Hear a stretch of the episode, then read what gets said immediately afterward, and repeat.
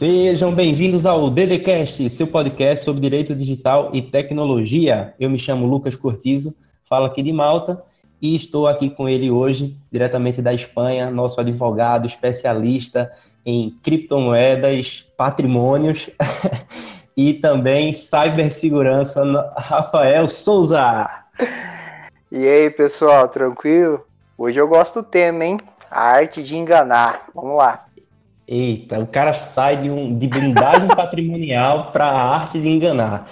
E ele, nosso advogado que fala de Portugal, que é especialista em proteção de dados, inteligência artificial e tem é, muita experiência também com o direito penal criminal e cibersegurança, Victor Molin. Rapaz, Rafael vai fazer a gente ser preso pela Polícia Federal. Meu Deus do céu.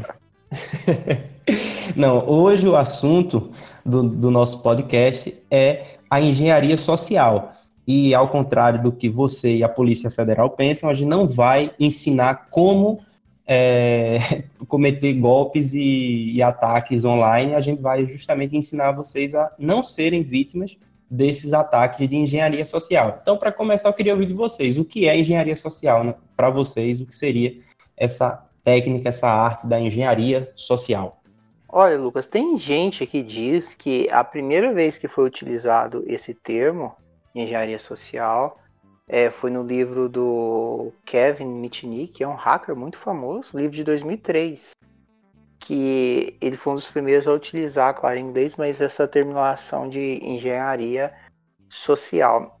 E um dos livros, e esse livro foi traduzido como A Arte de Enganar, inclusive foi por isso que eu falei isso logo na introdução. E para mim, a engenharia social, concordo com ele, é a arte de induzir a pessoa ao erro e a partir daí conseguir uma vantagem, algum qualquer tipo de vantagem, geralmente financeira. É desde fazer que a pessoa enganar a pessoa, talvez por e-mail, com a historinha do príncipe da Nigéria, você lembra? Ah, ganhei tanto dinheiro e tal, aquela historinha. Sucesso ou do uhum. link no WhatsApp para conseguir tomar conta do WhatsApp, ou talvez de uma ligação do PCC que alguém fica chorando atrás. São todas essas é, é, essas práticas de enganar a pessoa e utilizando meios informáticos é um tipo de engenharia social. Então eu acredito que é quando eu era novo, eu ganhei na, no Gugu, né? Só que eu não tinha dinheiro para depositar lá a parada, aí eu acabei perdendo a, o prêmio. Triste. O bilhete premiado também, né? Triste, Tem... triste. É, o, a engenharia, assim, é um nome, o termo engenharia social, eu acho que é um termo muito acertado, porque engenharia, da forma geral, é, é manipular algo através da técnica, né? E social é tudo aquilo que diz respeito ao, indivíduo, ao ser humano. Então, quando você junta esse, esses dois institutos, você tem essa forma de ataque que utiliza técnicas, mas, sobretudo, para focar, né, através da influência, da persuasão, no ser humano. Então, é, eu queria saber de vocês é, qual é o grande segredo assim da, da engenharia social. Seria essa forma de persuasão, é, a influência e, e por que ela também não se restringe só ao mundo digital? Ô Lucas, é até bom você falar, comentar que ela é uma técnica, né? No, dos últimos episódios que a gente gravou, a gente fez uma introdução sobre cyberataques e ameaças digitais. E esse, por sinal, é o segundo episódio, né? É bom a gente relembrar que, dentro do aspecto de cyberataques, existem inúmeras formas, seja por software ou outras formas de fazer um ataque, um ataque digital. De, uma outra, de um outro lado, o que mais existe hoje em dia são técnicas de segurança, né, Lucas? É, diferente de anos atrás, hoje em dia nós temos senhas cada vez, um gerenciamento de senhas cada vez mais fortes e robustos, nós temos antivírus, nós temos criptografia, nós temos assinaturas e certificados digitais, ou seja, a segurança é, do cyberespaço hoje em dia é muito maior do que antigamente, mas a gente continua sofrendo diversos ataques. E esses ataques acontecem por quê? Porque eu vou falar uma coisa que você e o Rafael vão lembrar de uma frase do nosso professor, né? Que dentro da segurança, o elo mais fraco é o elo humano, é o elo pessoal. E a engenharia social ela tenta atacar justamente isso, visando um ataque, um cyber-ataque, ao invés de atacar diretamente as estruturas do, digitais do, de uma empresa, ela tenta enganar uma pessoa que possa promover a ela algum resultado. Por isso que sim, a, a engenharia social hoje deve ser muito bem avaliada e estudada no setor da segurança para poder conscientizar seus funcionários e impedir mais esse ataque. É, realmente. O, o, o professor que você falou, ele tem uma frase célebre que o nosso professor do mestrado, que ele falava que o maior risco né, para a segurança da informação está entre o monitor e a cadeira, que é justamente esse fator humano. E é exatamente nesse fator humano que foca a engenharia social. Né, porque o, o fator humano é, de fato, o calcanhar de Aquiles da segurança da informação. Né? Então, é, é o elo mais fraco então, como você bem falou, Vitor, você falou de sistemas robustos, então, mas que, de que adianta sistemas atualizados, firewalls, antivírus caríssimos, se um simples erro humano pode pôr tudo a perder, né? Então, Rafa, você tem algum exemplo, por exemplo, de, de alguma técnica que foi usada da engenharia social que, que foi muito um erro humano, ao invés de, de um erro, enfim, computacional ou uma falha de segurança Bom, Lucas, tem um exemplo que a gente pode retirar da literatura. Kevin Mitnick, em um dos seus livros, A Arte de Enganar, ele cita o exemplo de uma empresa que fez a contratação do serviço de pentesting, que é a, a contratação de, de, de, uma empresa para fazer testes de penetração, testes de invasão. E esses testes de invasão envolvem desde phishing, ataque de força bruta, engenharia social, e escaneamento da rede, entre outros. Pois bem, essa empresa contratada tinha um profissional, um funcionário, que ficou verificando o prédio da empresa contratante, da empresa que seria atacada, e verificou que os funcionários, muitos deles, utilizavam o crachá do lado de dentro, do bolso. Que muita gente vê, né? Aquele crachazinho que o pessoal deixa do, na cintura, do lado de dentro, e era branco. Ele comprou um crachá branco semelhante, colocou uma roupa semelhante à que os funcionários utilizavam, né, o prestador de serviços. E aí ele foi, passou pela portaria com esse crachá, não foi interrompido, ninguém é, indagou ele, estava com crachá, né, ninguém pediu para ver o crachá de perto, e logo na frente uma ou segunda pessoa perguntou que, que ele ia fazer. Ele disse, olha, eu tô. eu sou prestador de serviço e vou falar com fulano, que era a pessoa que ele tinha acesso, tinha a informação dessa pessoa. Beleza conseguiu acesso ao prédio da empresa e logo na frente, depois de uma breve caminhada, ele identificou que existia uma porta, um cabo, um acesso à internet por cabo de rede. Ele rapidamente colocou um computador portátil e aí ele estava dentro da rede da empresa, onde qualquer tipo de ataque seria muito mais fácil. Dentro do firewall, já não, não ia precisar passar pelo firewall, e era bem mais fácil. Então tá aí um exemplo de engenharia social, onde ele simplesmente enganou algumas pessoas, o porteiro e mais um funcionário, e conseguiu acesso à rede. É claro que ele, ele teria é, ainda um, ia, seria necessário maiores privilégios né, para tentar escalar na invasão dele, mas uma grande barreira que era entrar na rede ele já conseguiu. Se fosse de fora pela internet já teria a dificuldade.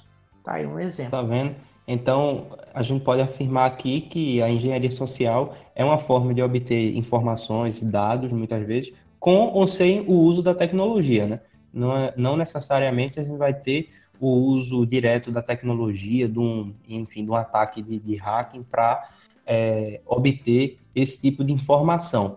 E talvez e isso tava... seja o que deixa ela mais forte, né, Lucas? Exato, é. Acho que eu, porque quando a gente fala em direito digital, que é o nosso assunto sempre aqui, a gente fala sempre, ah, de um lado estão as leis, do outro está a tecnologia. E a gente é acostumado a pensar como a lei, o direito e a tecnologia como os pilares dessa área, mas sobretudo assim, com a engenharia social a gente vê que o pilar é o ser humano. Então, todas as áreas do direito digital elas buscam é, uma proteção jurídica ao ser humano, seja proteção de dados, seja segurança da informação. E na cibersegurança, a gente está vendo que o, o fator mais fraco é o, o, o lado humano. Tanto é que o erro humano, não sei se vocês já pensaram isso, ele é impossível e vocês dizem, não, não existe, não tem como você extinguir o erro humano. Você pode, no máximo, mitigar, né? A consultoria de cibersegurança vai te informar que não existe nenhum método que vai prevenir completamente a empresa de um ataque. Um vazamento, um ataque, um dia vai acontecer. O que a, o que a consultoria de cibersegurança pode fazer por você é reduzir não só os aspectos que esse, que esse ataque pode ocasionar, ocasionar, certo? Como também reduzir o, qualquer tipo de dano. Ou seja, A gente sabe que vai ter um ataque, então por que como, como começar a conscientizar as pessoas para que esse tipo de ataque de engenharia social seja reduzido? É, e, e, tem um detalhe também do que também a gente precisa fazer a ressalva, que o, o erro humano ele não precisa do, do dolo, pode ser muitas vezes assim por uma imperícia, por uma negligência, por uma imprudência também, é, pode ser de uma forma culposa. Então assim, às vezes a gente é acostumado a tentar achar um culpado mas muitas vezes a, a, empresa ela não vai poder culpar aquele empregado porque a própria empresa não não forneceu. E aí a gente fala um pouquinho mais para frente quais seriam as soluções justamente para evitar a engenharia social. Agora, o Rafa, eu queria saber de você é, quais são os sentimentos assim que o engenheiro social, a engenharia social, ela tenta é, atingir? Quais são os alvos dessa engenharia social para você? Olha, tem alguns, tem alguns autores que é, elencam a série de, de, de, sentimentos, é uma série de, de etapas, mas um, um, que eu acredito é a reciprocidade. O engenheiro social ele usa disso. Quem lembra do ataque, do tipo de ataque do príncipe nigeriano, você recebe um e-mail, ah, eu sou uma pessoa muito rica, né? Mas a, minha, a fortuna aqui do meu país eu não consigo tirar daqui, e aí começa a conversar com a pessoa, falando que se ela ajudar vai ser recompensada, que é uma pessoa muito rica num país africano. E aí depois de troca das, de e-mails, você cria uma questão de reciprocidade, né? A pessoa realmente começa a acreditar, a crer naquilo, a confiar, e aí ela é vítima futuramente. Essa pessoa pede um depósito de dinheiro, e, e, acaba, então, o engenheiro social acaba abusando dessa reciprocidade, que também é utilizada em, te, em técnicas ataques de distorção sexual, de sexo extorsão. É, e aí, e um, outra coisa é o, o a autoridade, né? A pessoa, ah, o príncipe nigeriano, o príncipe aqui, ah, eu sou um consultor de segurança. Olha, quem fala aqui é do próprio Mercado Livre que está falando, né? Quem fala aqui é a empresa de telecomunicação, é da NET, é da Claro, é da Oi. Você me passa o código, tá? Me passa a sua senha. Aqui é do Banco Bradesco, eu preciso do, do acesso da sua senha. Então tem a questão da autoridade também que essa pessoa tenta se passar. E o senso de oportunidade. E aí vai depender quando o atacado, a vítima, vê que ela tem uma possibilidade de ganhar, de ter algum proveito, algum retorno financeiro, e isso a torna um alvo fácil, onde isso é muito utilizado nos ataques de pirâmide financeira envolvendo criptomoedas. Na verdade, nem envolve criptomoedas. Pessoas dizem o, atacante, olha, isso aqui é um é uma nova moeda digital, o rendimento são de 7% aí ao dia, 7% à semana, e aí a vítima vê aquela oportunidade e o atacante utilizando da engenharia social, utilizando talvez da afinidade também, já que aquela pessoa acredita em criptomoeda e gosta, acaba enganando. E aí tem outras pessoas que falam prova social, compromisso, entre outras, mas eu diria que a reciprocidade, oportunidade e também da autoridade é um dos elementos aí da, da engenharia social. Eu tinha, eu tinha listado um aqui que eu pus como ganância, só que eu acho que é mais a, o senso de oportunidade, falando de uma forma. Porque eu pensei no exemplo de, por exemplo, tem uma oferta de um celular que em todos os sites está, sei lá, R$ 2.500 e naquele site ali que você nunca ouviu falar está por mil. E aí racionalmente é improvável que uma loja consiga vender aquele, enfim, uma oferta chegue naquele valor, porque você não vê nenhuma chegando nem perto daquilo. Mas a maioria das pessoas nem pensa, já pega e já passa os dados do cartão. Então, assim, é, é o ganhar, é o ganhar por ganhar, que é. aí você entra nesse senso de, de oportunidade também, né? E, Vitor, o que é que você acha? Tem, tem algum sentimento aí que você acha que é forte aí nessa, tem um que é até muito interessante, cara. Aquele sentimento quando você sente que deve moralmente a outra pessoa, certo? Talvez é baseado Também de ajuda, né? Muitas Sim, vezes as pessoas. É, um exemplo enganam... é o seguinte, cara. Se eu, é, eu sou um atacante, tem que entender que a engenharia social ela pode ser feita de uma forma breve, correto? Pode chegar e tentar fazer engenharia social através de um ato, através de uma abordagem, ou ela pode ser um plano muito grande, cara, que envolve resultados imensos.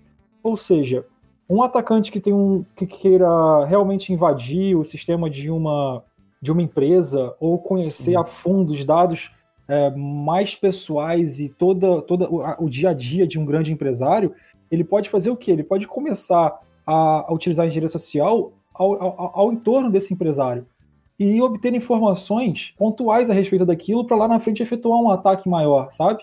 Então, um desses ataques pode ser uma coisa bem simples, tipo, começa a recriar uma relação pessoal com alguém ao entorno do empresário, e aí existe uma troca de favores, você se sente na dívida comigo, sabe? Existe um sentimento de dívida, que você tem que cumprir aquela dívida com aquela pessoa, só que aquilo tá tudo está sendo forjado desde o começo, num plano muito maior. E nisso daí, você também pode acabar entregando uma informação confidencial, justamente porque você sente esse, esse sentimento que você tem que cumprir um débito. E a engenharia social é muito grande, cara, como vocês falaram, Rafael comentou, é a, é a arte de enganar. E isso envolve até de espionagem para cima, né, Rafa? É, sim, Vitor, acontece, pode ser utilizado até espionagem se o, o, engenheiro social consegue a confiança da vítima e consegue instalar um software, um, um malware, software malicioso no computador e alguns softwares dá acesso à webcam, ao microfone. A partir daí ele começa a capturar e espionar tudo isso. Um ataque de engenharia social recente bem recente mesmo. Você consegue verificar se a sua senha já foi vazada. Tem o Brasil, minhasenha.com.br, tem do, do Avast. Você consegue verificar se a senha já foi vazada. Beleza. Aí, o que, que eles fazem? Às vezes houve um vazamento muito grande do LinkedIn, que foi divulgado em 2016. Essas pessoas conseguem acesso a essas senhas que foram vazadas, algumas criptografadas, mas eles quebram. Aí, por exemplo, Rafael, né? Rafael usava a senha curso de direito penal 123. Também? E descobre. Também. o atacante pelo meu e-mail, ah, Rafael, curso de direito penal 126. Aí manda um e-mail para mim. No meu e-mail, Rafael, eu sei que a sua senha, nós é, hackeando o seu computador, a senha do seu e-mail é curso direito penal 123 e eu tô aqui com a série de imagens de cunho é, é, privado, né? Eu conseguir acesso à sua webcam. E se você não depositar tanto em Bitcoin, tanto em Monero, eu vou divulgar tudo isso aqui para as pessoas da sua rede, do seu trabalho. Olha, tu vê que ataque engenharia social. Talvez essa senha, ele vai saber que de fato essa senha é minha, porque ele conseguiu, foi vazado e tinha o meu e-mail talvez eu não mudei essa senha, talvez a minha senha ainda é custo direito penal 1, 2, 3. E aí? Em todos os serviços, em todas as suas contas vão lá. é, o será? é isso, né? Porque se for uma conta só, o cara, não, vai, pega aí, tá é, bom. Agora todas é, as contas todos. senha é bronca. E aí, será que eu vou acreditar nesse rapaz? E, e, e, mais, se eu utilizo o meu computador, tem um webcam e com frequência eu, é, se existe esse risco né, de ter alguma é, dessa pessoa ter capturado, a webcam ter capturado algo que, que eu esteja no momento privado, eu vou ficar mais preocupado ainda. Já pensou? E se vazar, é. vazar o, os vídeos? é. Imagina, porque aí entra um outro sentimento que eu também tinha pensado, que é o medo. O medo é um dos melhores sentimentos para o criminoso, porque, por exemplo, ele vai ameaçar vazar fotos íntimas, o, o acesso da, da webcam e a pessoa nem sabe se aquilo é verdade, né? O pior é isso. Mas pelo medo, ela acaba, sei lá, transferindo o valor, né? Caindo no, no suborno do, do, criminoso, enfim. É, é, é algo, assim, muito complicado. E outro que eu também pensei seria, assim, a curiosidade humana, né? Ah, a curiosidade é. matou, matou o gato, porque é, de fato, algo que que às vezes vem um, um link assim com, com algo hum. que você fica tentado a, a, clicar. E hoje, e aí misturando com outra, com outra característica humana, além do ser humano ser curioso, também a gente é muito apressado, é muito impaciente, principalmente no mundo online. Então, um, uma fração de segundo online faz toda a diferença. Você paga mais caro se a internet te der uma fração de segundo mais rápido, se, e você não consegue é, minimizar o WhatsApp que, tá, que rolou aquele link e jogar no Google para ver se aquela notícia é verdadeira. Você já clica logo no link, você tem que ver na hora, você tem que discutir na hora. Então, essa impaciência é, é também algo que faz com que as pessoas caiam mais facilmente na, na engenharia social. Né? As pessoas são curiosas, são apressadas, querem aquele, aquela informação de forma rápida e acaba sendo, sendo alvo é, desses ataques. E aí eu queria saber de vocês, pessoal. A gente já trouxe vários problemas, vários sentimentos humanos mesmo, assim, que estão envolvidos. E eu queria saber quais são as soluções. Né? Como nós do DDCast não apenas trazemos os problemas, nós damos a solução. Qual é o, a solução para a engenharia social? Como eu já disse, não, não tem como acabar o erro humano, que é o, o foco, mas pelo menos para mitigar esse erro humano que vai existir sempre. Lucas, na empresa, eu diria que burocracia e. Como é que eu posso dizer? Educação. Não, educação também. Educação é o básico, é o básico. Mas a burocracia é importante digital. demais nisso, sabe por quê? Porque se você tem uma posição da empresa e aparece alguém a tentar, sei lá, invadir, se passar por alguém, usar qualquer tipo de sentimento desse de intimidação, autoridade, para poder ter acesso a algum lugar, ou querer consertar o aparelho interno da empresa, porque isso pode, ah, eu sou técnico de, eu sou técnico do ar condicionado, eu preciso ir lá em cima ver um ver o problema lá com um chamado que eu recebi. Cara, tem que ser, você tem que pegar e falar assim, não, espera, me dá seu crachá. Quem é você? Deixa eu ligar para tua empresa. Quem abriu o chamado? Deixa eu ligar para quem, deixa eu ligar para um supervisor. Então, numa empresa, cara, essa parte burocrática acaba sendo muito importante, né? Isso numa, numa engenharia social mais física ali. Numa coisa mais virtual, eu acho que também é muito importante a, educa a educação, como o Rafael falou, né? É, se conscientizar que isso existe e que isso pode acontecer. E é. saber que você pode ser uma vítima. Ah, eu sou o mais inteligente do mundo, eu sou uma super esperto, isso não vai acontecer comigo. Amigo, vai. Vai acontecer sim. A questão é quando vai acontecer. Exato. a questão é quando. É, e qual é a solução, fala... Rafa? Então, é, o Victor fala sobre a burocracia, né? Eu diria processo, ou talvez protocolo. Ah, exato. Empresa. Obrigado, Rafa.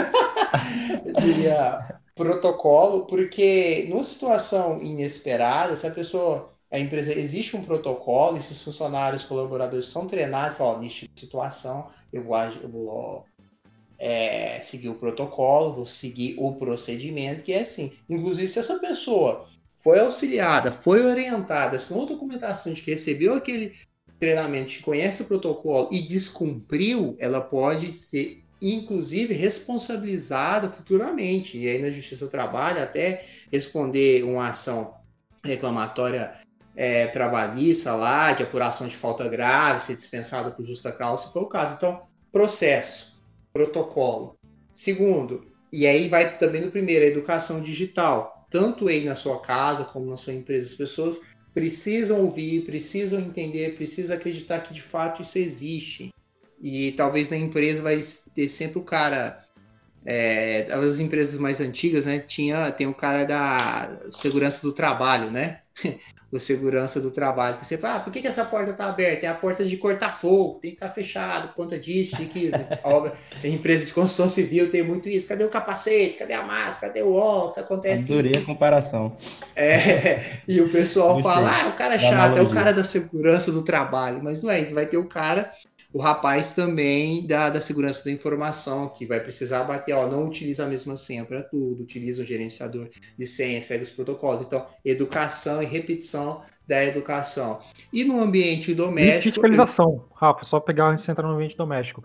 Se você faz parte da equipe de segurança, você já sabe que se você pode incentivar e, e tentar promover alguns tipos de simulação de ataque para saber Isso. qual é o elo fraco da sua empresa. Uhum. Então, isso também é muito importante, para você saber na prática ali quem, a que medida você tem que promover a educação dos seus funcionários e quem deles é o elo mais fraco para você puxar então uma conversa um pouquinho mais contundente. Teve até um colega nosso que contou, né, Vitor, sobre essa simulação de, de ataque de Sim, sim. É, é, porque ela, foi, ela orientou a equipe dela a enviar phishing, no caso, né? Enviar e-mails pro, e-mail para todos os funcionários, tentando simular algum tipo de, de, de benefício ou de alguma coisa, não lembro direito o contexto, mas ela utilizou de e-mails para saber que funcionário clicou naquele e-mail. E aí ela teve uma resposta muito rápida e fácil e, e direta para saber quais são os elos fracos da empresa dela. E a partir daquilo aí ela fez um, um, um curso de conscientização. Muito bom. É igual.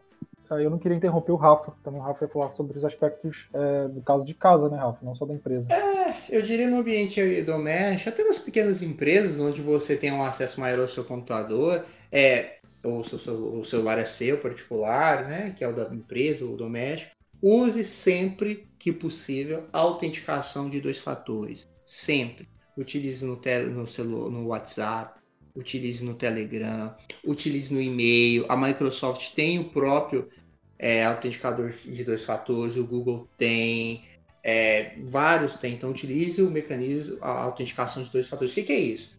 A sua credencial, a sua senha, é o primeiro fator de segurança. E você adiciona uma camada, uma segunda camada. Exemplo, SMS de celular. Outro exemplo, um software que gera senha aleatórias, que é o Google Authenticator, por exemplo. Eu prefiro o Alt. Então, seria o segundo. Então, a pessoa precisa descobrir a sua senha.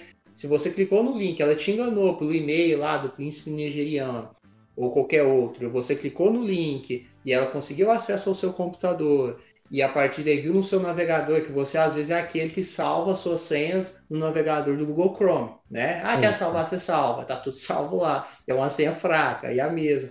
Ela conseguiu acesso, que fica lá no, no cache, né? Nas informações, ela conseguiu essa senha, conseguiu descriptografar. Entrou no seu e-mail, ela vai precisar de um segundo elemento de segurança, a segunda camada, que é a autenticação de dois fatores. Se ela não tiver, ela não vai conseguir acesso celular do ministro, ex-ministro Sérgio Moro, ele sofreu um ataque de, no Telegram, e se ele tivesse autenticação de dois fatores, isso não teria acontecido. Algo simples. Isso não teria acontecido, e ele não tinha. Não, o bom, o bom do Rafa, né, Vitor, que o quanto a gente já aprendeu, né? e eu acho que os DDcasts também aprendem junto, porque o Rafa, ele, ele é muito preocupado, ele sabe muito sobre a segurança da informação e ele vem educando a gente desde que a gente começou o DDCast, né, que a gente teve que criar contas e, enfim, fazer todo esse trabalho junto, é, o quanto ele vem ensinando mesmo e coisas assim simples, né, né, Rafa? O gerenciador de senha mesmo mudou minha vida. Lucas, porque... se o ouvinte é, é outra diz. Se o ouvinte parar para escutar todos os episódios de Rafael, ele pode se candidatar para consultor de cibersegurança que ele é contratado imediatamente. Para com isso, obrigado. Não, Sabe, é por... sério, pô. Não é, história, não é paranoia, História não? de vida isso daí, tá bom? Fatos reais, verídicos. Não é, é paranoia, tem... Eu, eu, até com a minha, minha namorada, ela às vezes fala, ah, quero a senha disso, quero daquilo. Eu falo, cadê seu LastPass? Vou compartilhar no LastPass. Ou cadê o seu, seu Signal? É que eu só passo, ah, passo o WhatsApp. Eu não passo, não. Ah, isso já é paranoia, que é isso, aquilo. Às vezes é, mas talvez eu não vou ser atacado. Isso aí, Rafael. O primeiro, o primeiro passo é, o re, é reconhecer, cara. Você tá no caminho certo. É, exato. Não, e mesmo assim, por mais que Rafael esteja alguns passos na nossa frente ainda, tipo, nem, nem a gente que fala de tecnologia e fala do direito digital e sabe segurança, porque hoje, desde que a gente começou a atuar com direito digital, as pessoas acham que a gente virou, enfim, pessoas assim, sabem tudo de tecnologia e são é, incorruptíveis. E não, a gente, a gente pode, pode ser atingido por um, por um ataque também. Que nada, achei que a gente tinha ganhado um vale do McDonald's de 100 reais semana passada, pô, dei uma... Olha, eu já caí dessa televisão barata aí, eu lembro, eu tava, faz algum tempo, né, não é agora, faz algum tempo, e eu tinha um cartão e a televisão é, de 40 e tantas polegadas daquela época, custava 4 mil, era mil. Aí eu pensei, ah, é um bug do site, né? É um bug, eu vou aproveitar. Tinha um cartão novinho, utilizei o cartão, e depois que eu fui pensar e não recebi e-mail de comprovação nem nada, falei, cara, cai no golpe. Aí, claro que era um cartão novo, eu fui e cancelei logo esse cartão, fiquei sem um cartão, mas eu já caí. Já deve ter caído um monte. É normal, todo É o bom quando mundo. você vai passar cartão, não sei se o, o, o cartão de crédito de vocês tem isso, mas você pode gerar um cartão virtual, que é um. Você põe um limite ali e você gera para cada compra, você gera um, um novo cartão é. né, virtual. Então, é, se, se por acaso der um problema e eles clonarem aquele seu cartão, eles vão clonar aquele que já foi, já, enfim, já. Pelo menos o, o prejuízo não, não é maior. Né? Eles não vão consumir o seu limite todo. Então, Mas é isso aí é, é só para cliente Itaú 5 estrelas, personalité, Lucas. Eu não tenho isso, não. Não, não, mas aí eu, eu usava em Portugal. Em Portugal, o, tem, eles usam aquele MBWay, e o MBWay é muito bom por conta disso, porque ele pega o, é, o seu. Verdade. Você tem uma, um aplicativo só, e você faz. Só demora, só demora um mês e meio para responder uma reclamação de privacidade no site dele, né? mas de resto é tudo tranquilo. Ah, você entrou. Não, e Mas a solução não é o assunto do episódio. É, para voltar para o episódio, a solução que eu tenho, vocês falaram conscientização, vocês falaram várias, várias dicas pessoais e empresariais, e a dica que eu tenho é, pessoal que está ouvindo, contratem Rafael Souza e Victor Ah. Molim para uma formação na sua empresa, no seu escritório, e aí com certeza você vai ter funcionários, você vai ter pessoas mais atentas, consciência dos riscos e menos suscetíveis para os ataques de engenharia social. Eu acho que com essa nós fechamos com chave de ouro o nosso episódio. Vocês têm mais algum recado? Contato comercial por inbox, beleza? Epa, tem, o último episódio aí falou que o preço tem que estar exposto na, na loja virtual. Então, é, a nossa querida Josi deu uma, deu uma aula sobre e-commerce, então é, recomendo esse episódio para vocês também, que é outro assunto já, mas ela fala justamente desse, dessa prática do preço por inbox. Mas enfim, isso é outro assunto. E aí, pessoal, tem mais algum recado? Ó, eu queria só fazer um- uma pergunta mesmo pro ouvinte que chegou até o final, tá com até agora. Manda um feedback sobre o episódio de blindagem patrimonial com moedas. Eu queria saber o que, que, é que o pessoal achou. Se acha que tá muito coisa de bandido, coisa. o, que, o que apareceu? Quem puder, Olha- quem quiser Olha a mandar. um- consciência pesando. Não, quem quiser e puder escrever um e-mail ou mandar um áudio lá no, no, no direct ou uma mensagem, se gostou, se não gostou, se acha que tá muito ruim, que tá bom. Que... Eu, eu queria, realmente, eu queria saber sobre esse episódio. Se puder, É, Fica são um termômetro.